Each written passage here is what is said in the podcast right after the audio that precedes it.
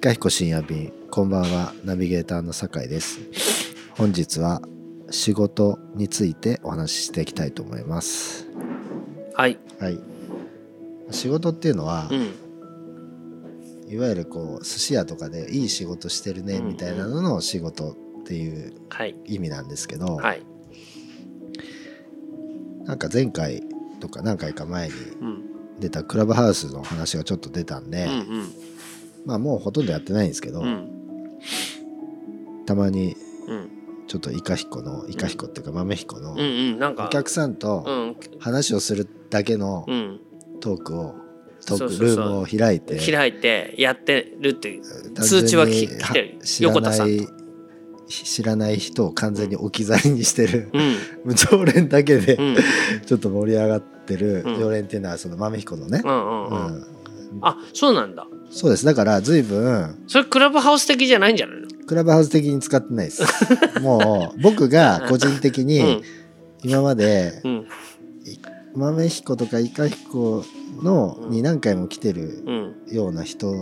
とただ親しくなってるっていうだけのうん だけの部屋です。ああ、そうなのね。んだから随分あの、いろんな常連さんと。それうちのこの店の隣にできた控え室じゃん。そうです。まさに、ううん、そういうまん。あ感じだね。うん。僕自身は仲良くなる人が増えていってるっていう、うんうん。だからでそれをみんなはだから酒井のことも知ってるわけでしょ？あのラジオやってる酒井さんですねとか。そうだからそれはいいよね。そうです、であのイカさんに直接聞けないような、話とかをうんうんいやそんな話出ないか。まあでも。保健の先生じゃん。まあ、うん。あのあとはなんか、うん。イカさんよりは話しやすいんじゃないですかね。でざっくばらんに、うん。まあこれはこういうことじゃないの？とか。そうですそうですそうんなるほど。です。とかでも逆にチューターだねじゃあ。この人うん。あそうですそうです、うん。この人面白いこと言うなっていうのも結構いろいろあったりして。なるほど。なんかそれはそれですごく面白いんで、うん。知らない人は完全に、なんなんだっていう。うん消えていったり、うん。すでるもずっと聞いてくれてる人がいたりはしますけど、ううん。ん。まあでもそれはよくよく聞うん。くとあなんかこれはあの例えばなんだっけ。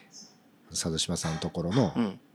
うんラボのコルクのラボあですよとか。ラボの人ですよとかっていうのにが教えてくれたりとああかなるほど。うん。あそうなんだ。から聞いてくれてるのかとうん。うん。かうん。あの地方のうん。梅木さんだったらなんあ梅木さんと話しました？いやだから梅木さんだって昨日会ったら酒井さんと喋っちゃったわよって言うから俺あそうそうそう。それ知り合いだったっけって「いや違うのよ。クラブハウスでよ」ってあ言われて。そうそうそう。梅木さんと話しました。ってうん。うん。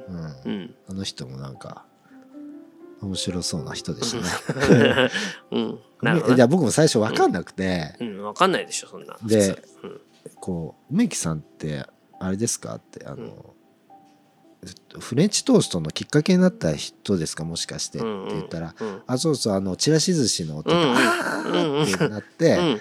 あの人かと思っうん。て、すごいね。ちらし寿司のったらあーっていう そうそうそうそう、うんそういう感じで、うん。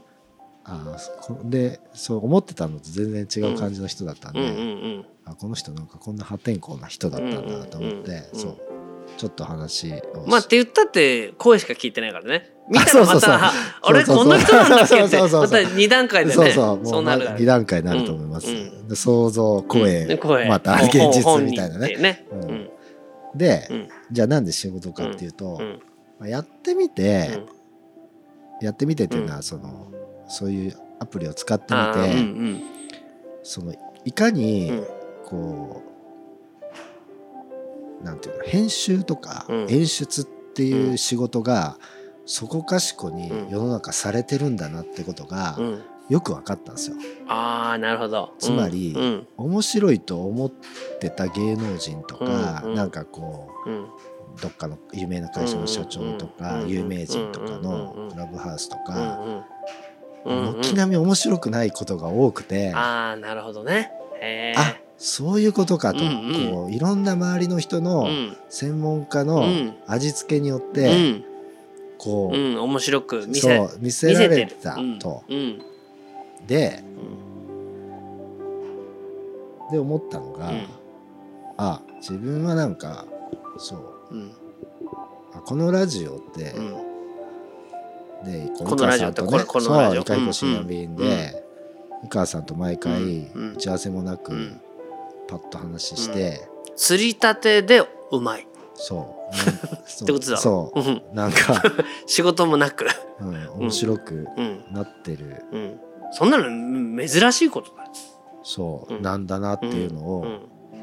あの実感したっていう するだろ？そう。この「イカヒコ深夜便」をちょっともうちょっと、うん。いやちゃんとやってんだけど、なんかそう貴重な時間だ,、うんうん。だったんだなっていうのをね改めてねああそうかそうなんだ考なるほどえるようになったっていうか、えーうんでうん。その逆にだからそういうこう名もなき、うん。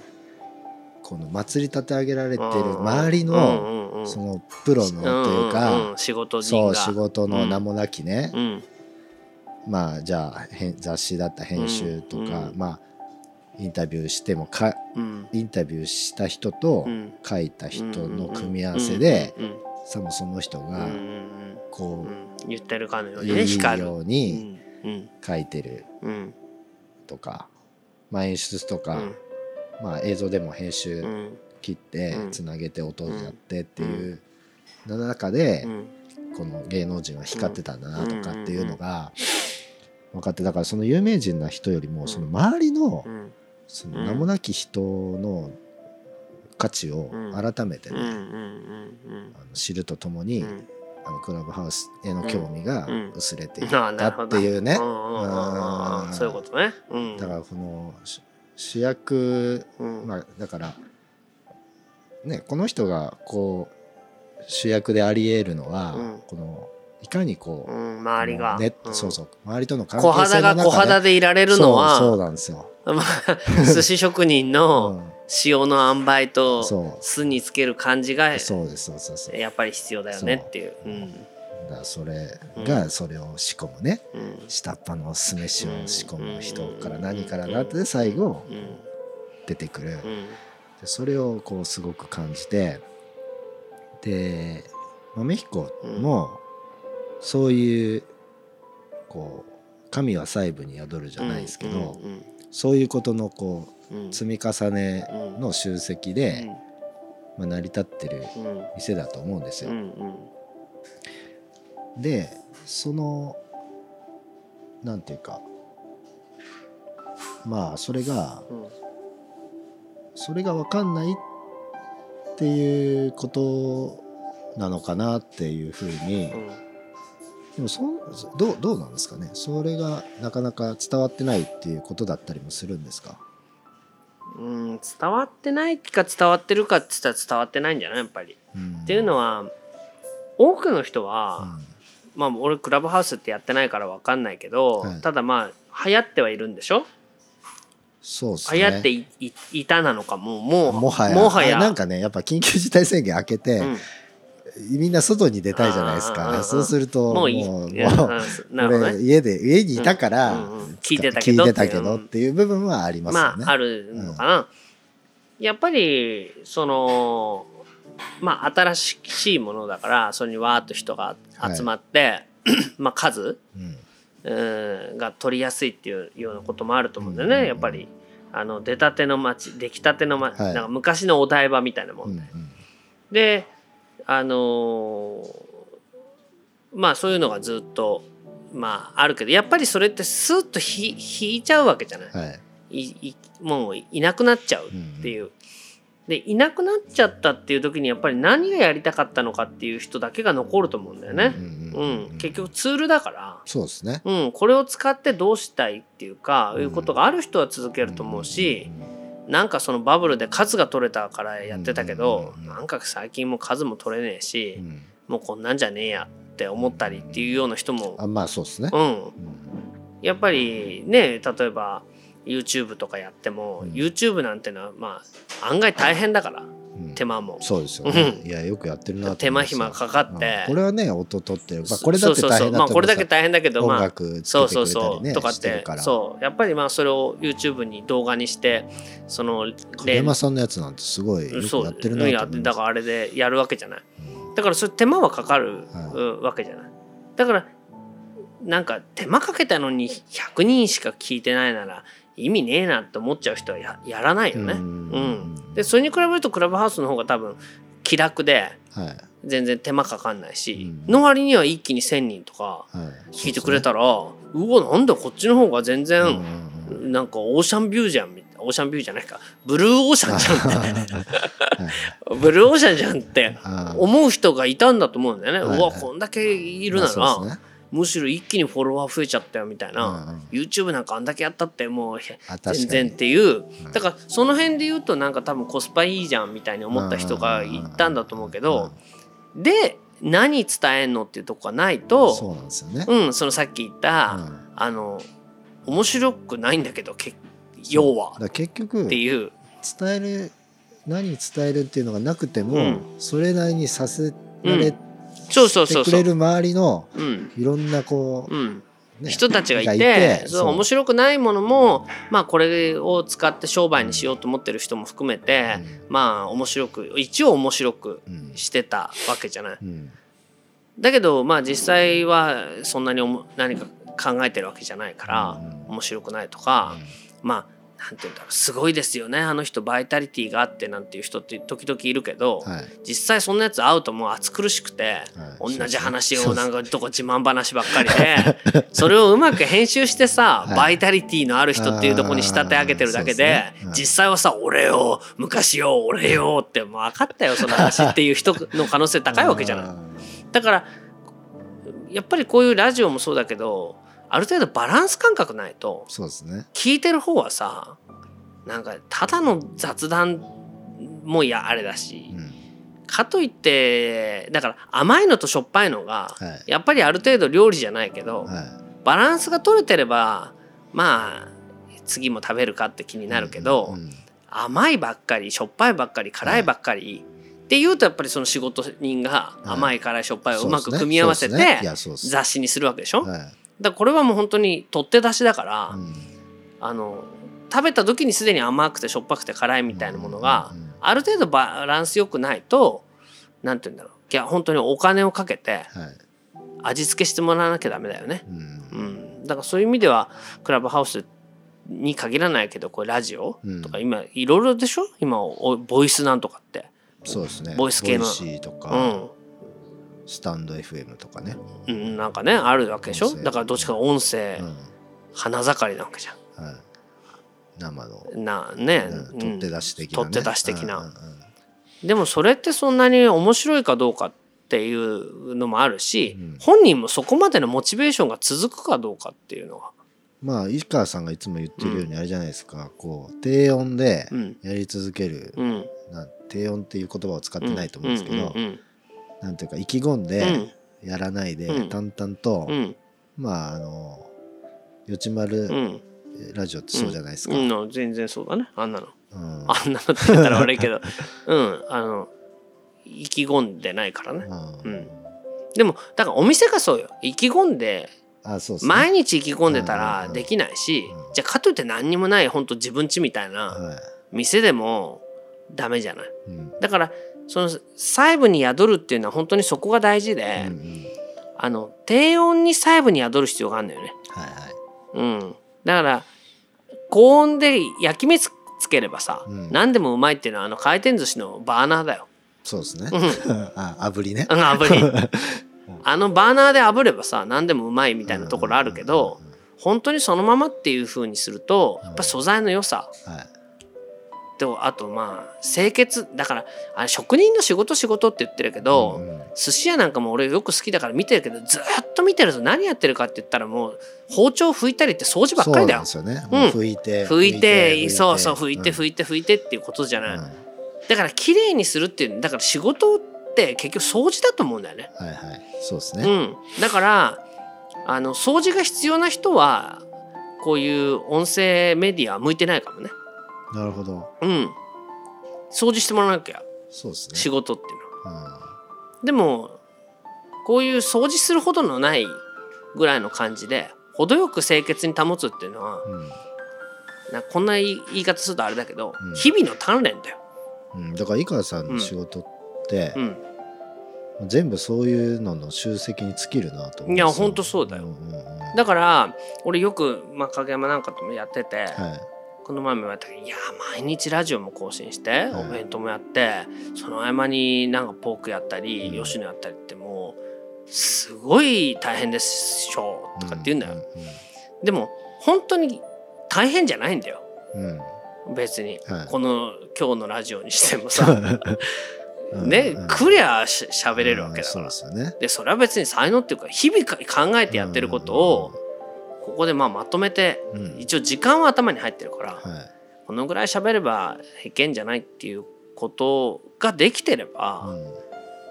これがねいいとか悪いっていうことより、うん、まあ本当そうだお店も日々きれいにしてれば毎日大掃除してるわけじゃないっていうのと一緒でね、なんか日々のことなんじゃないのやっぱり。ううん。ん、影山さんはそのあれなんですかね。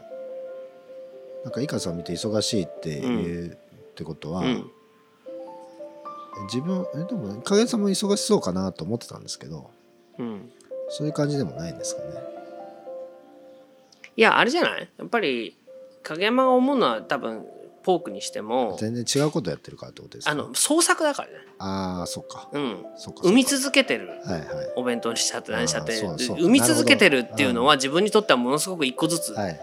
そうか大変だから、うん。メニューだってすぐ買えますしね。そうだから毎日出産して大変じゃないですかっていうような意味なんじゃないでしょうかね、だからススケジュール的な忙しさは向こうも全然忙しいだろうけど、はい。よくポンポカポンポカ産んでっうん。ていうからもういやそれもう産み続その鶏にさ確かに。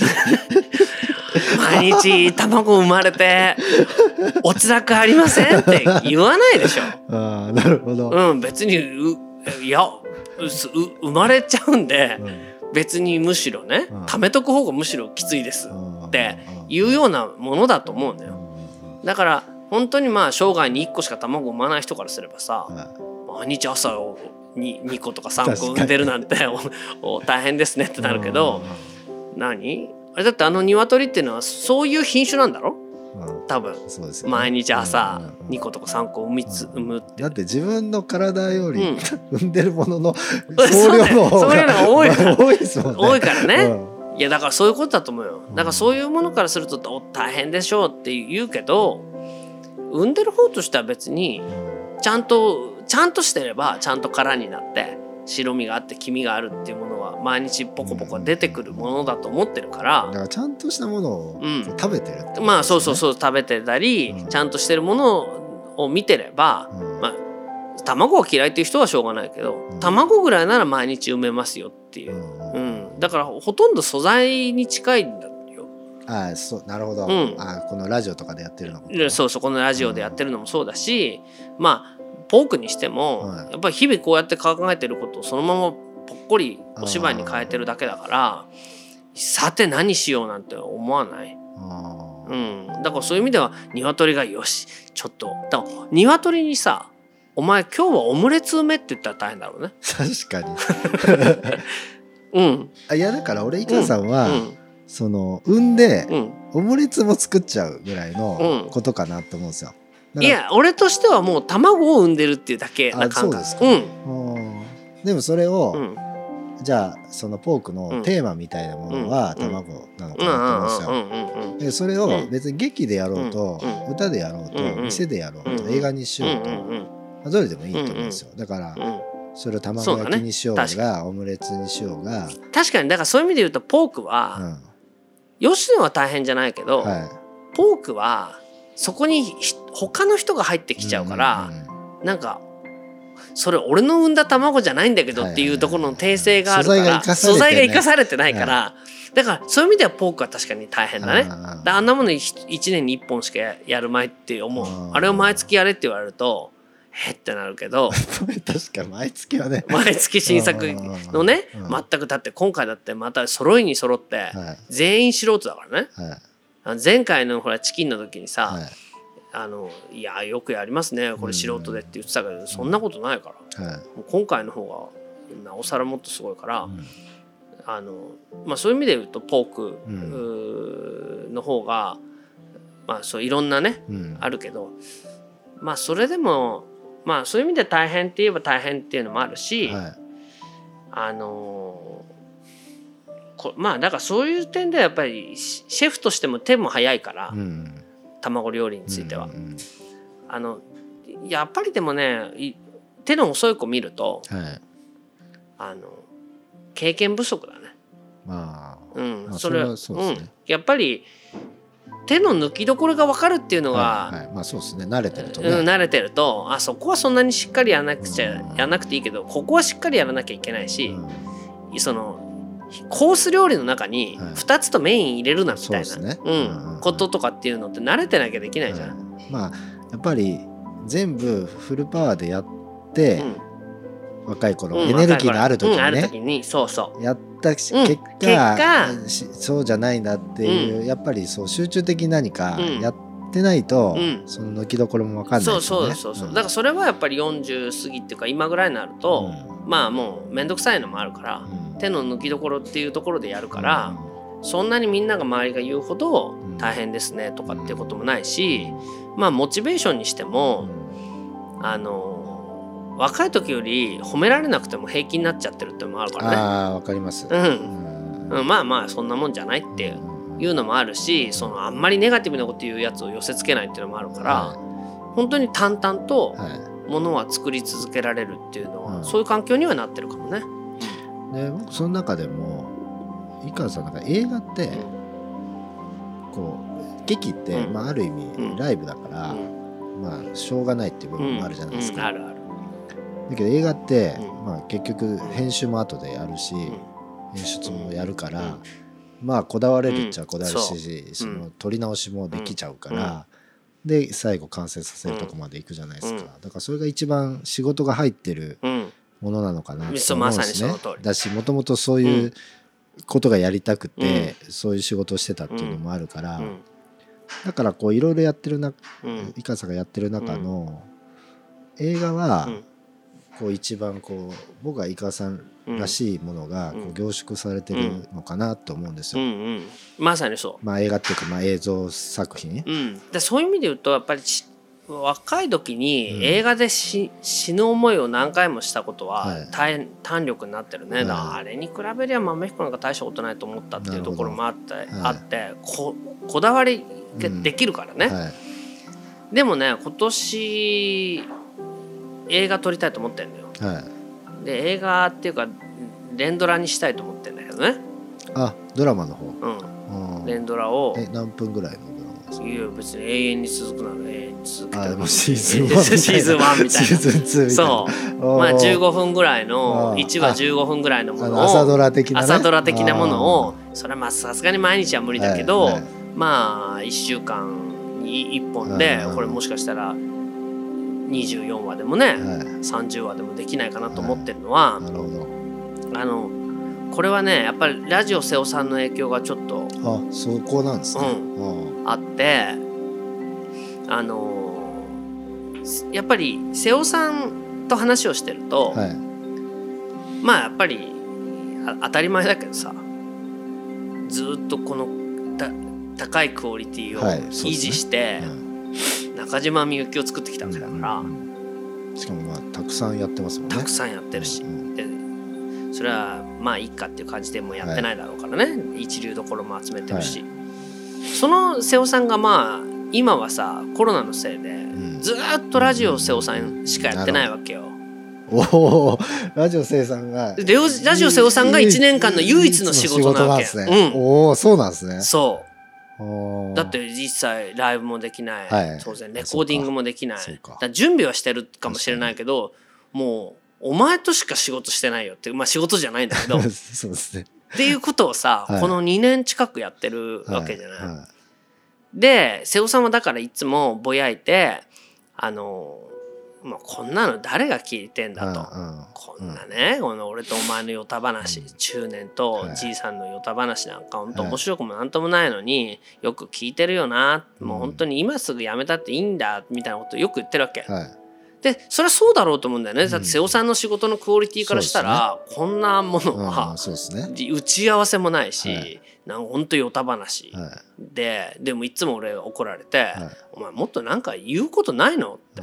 で俺言うと「いや瀬尾さんの番組なんだから瀬尾さんが言うことないの?」って「俺はないよ」じゃあ終わりみたいなことになることもあるわけだ でも、はい。やっぱり瀬尾さんがまあお前と話しててもしょうがないから、はい。お便りをねうんもっと来てもらうようにうんしようって呼びかけたら、はい。お便りすげえ来るようになったの。はい。でまた瀬尾さんは瀬尾さんでなんだかいつも同じやつしか来てねえなとかっつって もっといろんなやつ送ってくれる人がね。送ってくれる人が「いやうん俺来てくれるだけでもありがたいじゃないですか」って言ってまあ言ってんだけど、はい。でもやっぱり世の中的には、はい。そのまあズームっていうものがあったりとかっていうのも含めて、はいやっぱりこういうヨタ話っていうかこのぐらいのクオリティみたいなものがはいはい。続くっていう安心感も含めてなんかニーズってあるなと思ったわけ。なるほど、うん。はいはいはい。ありますね、うん。俺が素人のネットラジオが好きだったみたいな、好きだっていうのも含めて。うん。だから頭の中で編集していくっていう楽しさがあるはい。ってことだと思うんだよね。なるほど。だからやっぱりしまあ本当に商品ってことになればもう細部にわたった加工品はい。きちっとしたものを出すっていうのはもちろんそういうことがあるからこそなんだけど、そういうどこか 頭の中で聞いてる方がそ編集していくっていうようなことっていうものはず、まあ、YouTube もそうだしああるんだなって思ってて、うん。今まで俺どうしても映画を撮るっていうと本当に、えーまあにまあ、あれから何年経ってるの？45年経ってるけど、うんうん1,000万近くかけてね、はい自分たちの中ではまあ細部にこだわってやってるわけだけど、はい。それはもうきりないよね。もっともっとかけたいと思ってるから、うんうんそうねそうするとなと思ったけどラジオ瀬尾さん的な感じっはい、ていうものがあるとすればうん。ラジオ瀬尾さん的な映画っていうのもあるんじゃないかと思ったわけよ。はい。んであの瀬尾さんが作った作品と瀬尾さんっていう人格は別だからね。はいでもこの人格っていうものに聞いてる人は愛着を感じてるわけよ。うんうん瀬尾さんの作品は作品なんだけど、はい。で瀬尾さん自身も自分の作品にほとんど説明しないから。うんただ流してるだけ、はい。あんなのなくたっていいんだよ別に。確かに。だから瀬尾さんの作品が聞けると思って聞いてるんじゃないんだよね。はい。瀬尾さんっていう人間とまあ俺っていう人間の話を聞いてるはいっていう。まあそれがまあいなおのこと有名な人でね、はいはい中島みゆきの裏話なんかもしてくれてはい。とかっていうことは、まあそういうことはインセンティブはあるんだろうけど、はい。基本的には人間性ってことじゃない？はい。この人この人間性っていうものを映画にするというかドラマにする。うん。でそれがまあなんならワンシーンヨタ話。はい。なるほど。この回は。はい。こだこれが映画だと。はいだこんなとこにピンマイクとかつけなくたってこのななんかあなるほど、このマイクで喋ってる音を取ってるっていうどうしたっていうようなことがあってもしかしたら半分そのインプロみたいにこう即興みたいなのがあはいるはいシーンがあって、まあ、ナレーションだけがね、はい。そう言って酒井は帰っていったみたいなことで続くっね。ていうのがあってもはい。成立するなと思ったわけ。なるほど、うんここういうタイプの映画っていあのそういうものを映画にしようと思ってる人って俺是枝監督だと思うね。どこかあそのなんかその役者はいに役者前とさせないで、ーはい。なんかなんかちょっとボソボソと喋って、はい。それをなんかこう隠し撮り的に撮って映画にしていくっていうのって。はいはいはい。だからそういうような手法で、はい。今の時代で連ドラはできると思ったわけ。なるほど、うん、うんだから俺たちがその映画撮ってる時のし芝居は仕事のほとんどはさ、はい。カメラ移動照明移動、音チェック、はい。なんとかかんとかってやってるけど、はこのラジオをずっと聞いてる人は別にこのぐらいのノイズ感はいはい。普通に聞いてるわけでしょ？もちろんこれがさ別にセリフでもいいわけでしょ、うんうんうんでまあなんかある種、うん。あのマメクルもうんそうそうでしょ？そういうそうなの。ものになってきてますそうだからマメクルはそれを意識して、らそれの予行練習と思って撮ってるわけよ。いや俺もそういうことだろうなそう。だから今までのラジオをこうやって喋ってることはできるけど、うん。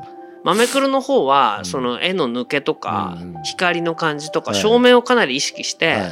撮ってるからうん。これが成立して映画みたいですねって言うならんんんえマメクルみたいな映画ですねっていうことは成立するところじゃない？そうですね。マメクラも映像だけで言うと映画っぽくなってますよね。なってるから。うん。だからそういう風な形はでい。それこそ堺にしたって何したって出てもらうわけよ。なるほど。映画で。確かに。でそれ堺が昔のその誰かの恋敵だったりとかっていう役で出たって別に、なるほどね。うん、っていうことにしてうんうんうん。役名も堺っていうので出たって何したっていいわけでうんうんうんで別にそれをさいつもみたいにボソボソ喋ってくれれば、むしろリアリティがあって、はいはっていうふうなことがへ変な話、まあ、これ2時間だとしたらね、はい。あれだけどそういう人たちがさいうん。ずーっと半年うんを朝ドラみたいに、なでるほど。うん。面白いですね。そうするとなんかどんどん上手くなってきたりして、うんうん。うんそうですよね。うん。いやだって僕のラジオだって最初から 喋慣れてますななってるじゃん？最初結構撮り直しもありましたからね、うん。ちょっともう一回リテイクしましょうみたいな、あのい言えなくてね。そうでしょ、ん。だからそんな感じになってくると今は緊張しないで堺のままで喋ってるわけ。はい。これって一番いい芝居じゃん。そうですね、うん。そうですよ、うん、でそうでしょ、うんうん。だからこういう形で設定だけはさまああの人とあの人は兄弟だとか、あの人とあの人は元、奥さんだとかっていう話でうん。あのドキュメンタリーではやれない話、はい。っていうのを書けばはこれでつまり北の国からができると思ったわけよ。なるほど。いやそうですよね。うん、北の国からみたいなできないと思ってたけど、うん。今のこのスタイルを使えば北の国からって言ってみればあの当時フラフラノに住んでる人たちをそうやってたただ撮って出してただけっていう見方もできるじゃない。はい、演出は当然入ってんだけど。うん。で多分「お前芝居みたいにするな芝居みたいにするな、うん。もうボソボソと普通の感じでやれ」って言ってるってわけじゃん。それ素人はさうん。むしろいつもやってるやつですって話だから、これをうまく使って、うん。豆くるみたいなその光と絵と感じるものを作れば、うん。あれ？これ見たことないけどこんな連ドラってうんうんうん。連ドラじゃんこれ。しかも話の内容はうん。見たことある感じのものになるね。なるはず。そうそうそうそう。んんん。だからそうするとあなんかこれはならやってみたいと思って。新作のまあ映画。でそれをちょっとコンパクトにまとめれば映画になるし、ずっとね。うんうん。あのなんかいやいいですね。やってるよ。これ映画になるなと思って。それをね。ささっき是枝監督って言いましたけど、うん。なんか僕はあのあほら「シン・ゴジラ」の庵野さんのうんうん。初めての実写の映画「ラブポップ」村上龍の「ラブポップ」を映画化したやつがああああのあれが出てた岩井俊二が出てたやつ？るんですよ岩井俊二あれは出てたのかうん。出てたのは、誰だろう。なんか仲間由紀恵とか出てるんですよ。ああそうなんだ。そうそうそう。んん。でそれって、うんうんあのーなんかハンディでうん。多分撮ってるんですね、でしかもなんとなくなんか原作があるから、その原作の筋は、に沿ってるだけで、芝居はつけてなくて、女子高生が45人がの話なんですよ。であとはこんこのこんな感じ。この内容を喋ってくれれば、うんうんうんうん。そのそれは普段の感じでいいからっていうのをずっと撮ってる。でなんでえっとなんか絵も本当ビデオで撮った感じの映画なんですよ。